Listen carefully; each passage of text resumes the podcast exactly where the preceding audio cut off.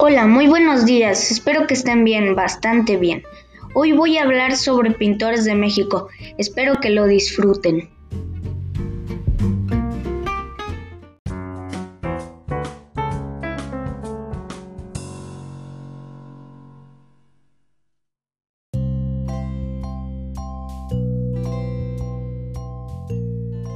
Bueno, como les decía, hoy vamos a estar hablando sobre Diego Rivera un muralista mexicano muy reconocido por muchas cosas, como por ejemplo, Diego Rivera fue un sobresaliente integrante del movimiento muralista mexicano junto con José Clemente Orozco y David Alfaro Siqueiros. Era originario de Guanajuato.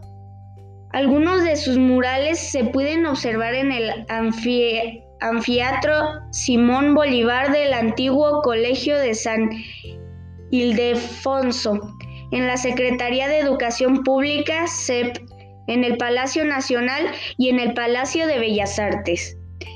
Llevó el arte mexicano al mundo, pintó en San Francisco, Detroit y Nueva York.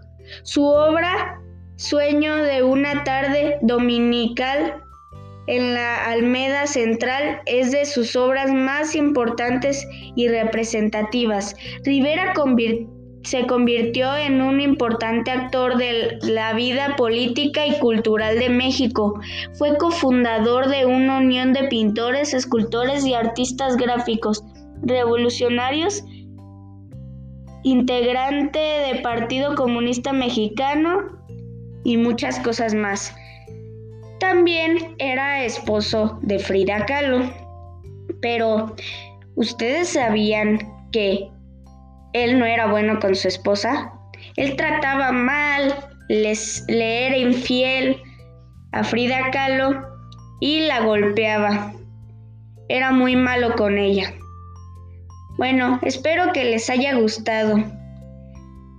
Esperen para los otros episodios donde les hablaré de otros pintores mexicanos.